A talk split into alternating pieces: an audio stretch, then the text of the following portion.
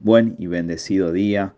Declaro que el gozo, la paz, el amor de Jesucristo está en cada uno de nuestros hogares. Bendecimos la vida de nuestros padres espirituales. Declaramos que este devocional va a cobrar vida en nuestros corazones y en Jesús esa vida es en abundancia. En el nombre de Jesús, amén. La palabra de hoy se encuentra en Mateo 7:7. Pidan y se les dará, busquen y encontrarán, llamen y se les abrirá. Titulé este devocional Pide como hijo. Ayer estuvimos viendo eh, la importancia de enfocarnos en Jesucristo, de ver que Él es la fuente de todo, de toda la creación, porque todo fue hecho por Él, nada fue hecho sin Él, dice la palabra y de que muchas veces nos desenfocamos por priorizar o afanarnos o ponernos ansiosos por las necesidades que nosotros estamos viendo a simple vista que nos ocurren. Pero estábamos viendo de que nosotros nos tenemos que relacionar primeramente con Él, buscar el reino de Dios y su justicia y todo lo demás va a venir como añadidura. Y hoy estamos hablando de pedir, de pedir, pero de pedir como hijos. La oración es el camino de acceso a lo divino, a lo sobrenatural. Es la forma de alcanzar respuesta a las necesidades más profundas. La oración aquieta el alma en las circunstancias más difíciles y adversas que te puedas imaginar o que puedas estar atravesando hoy en día no es una habilidad eh, el orar, sino más bien es aprender a depositar mi confianza en las manos de Dios. Es decir, yo voy, presento mi situación, hablo con el Espíritu Santo y desde allí tengo la seguridad en su presencia de que Él me oye, de que está hecho. Amén. ¿Quién puede convertir lo imposible en algo posible, más allá de mi comprensión, de mi razonamiento. Yo creo que va mucho más allá de lo que yo me puedo imaginar en el tiempo y la forma, el modo como el Espíritu Santo va a obrar. Yo simplemente digo, pido y, y me quedo tranquilo de que Él va a suplir cada necesidad porque Él está al pendiente. Él sabe lo que nosotros necesitamos. Y dice su palabra que Él tiene pensamientos de bien y no de mal. Jesús, luego de enseñar la oración del Padre Nuestro en el capítulo 6 del Evangelio de Mateo, en el siguiente les habla a los que oían en ese monte acerca de tres acciones o verbos diferentes relacionados a la oración. Pedid y os dará.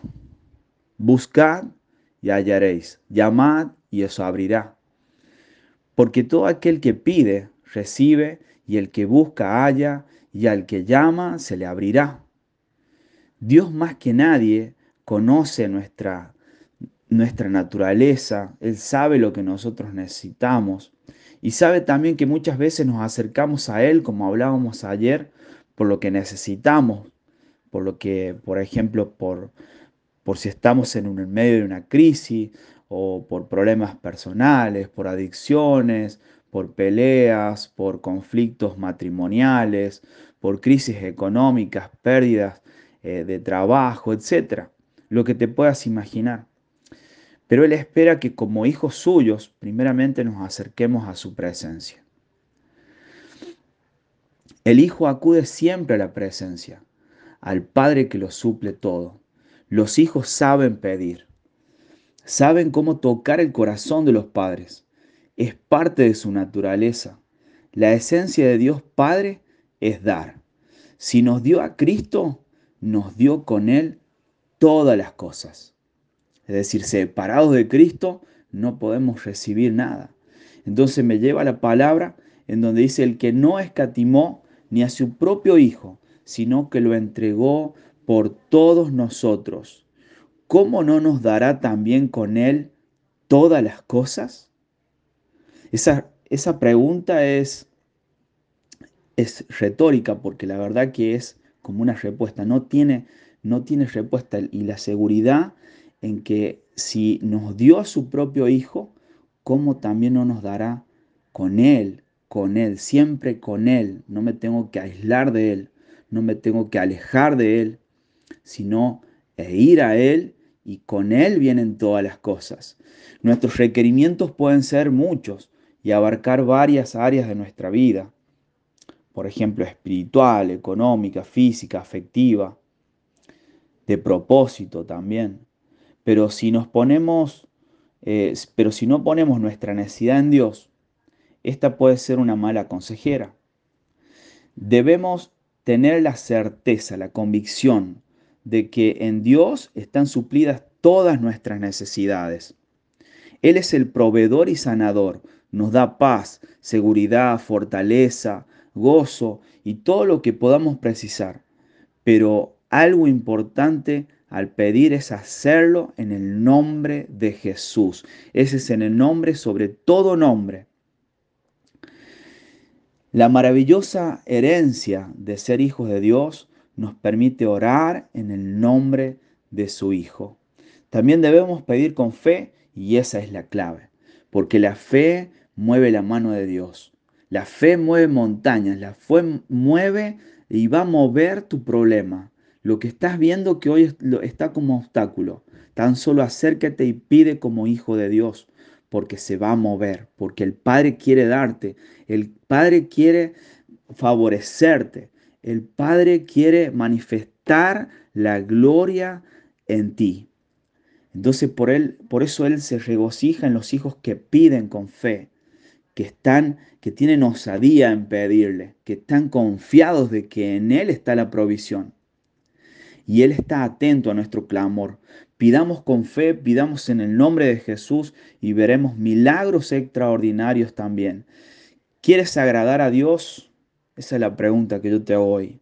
Pues dice su palabra que sin fe es imposible agradar a Dios.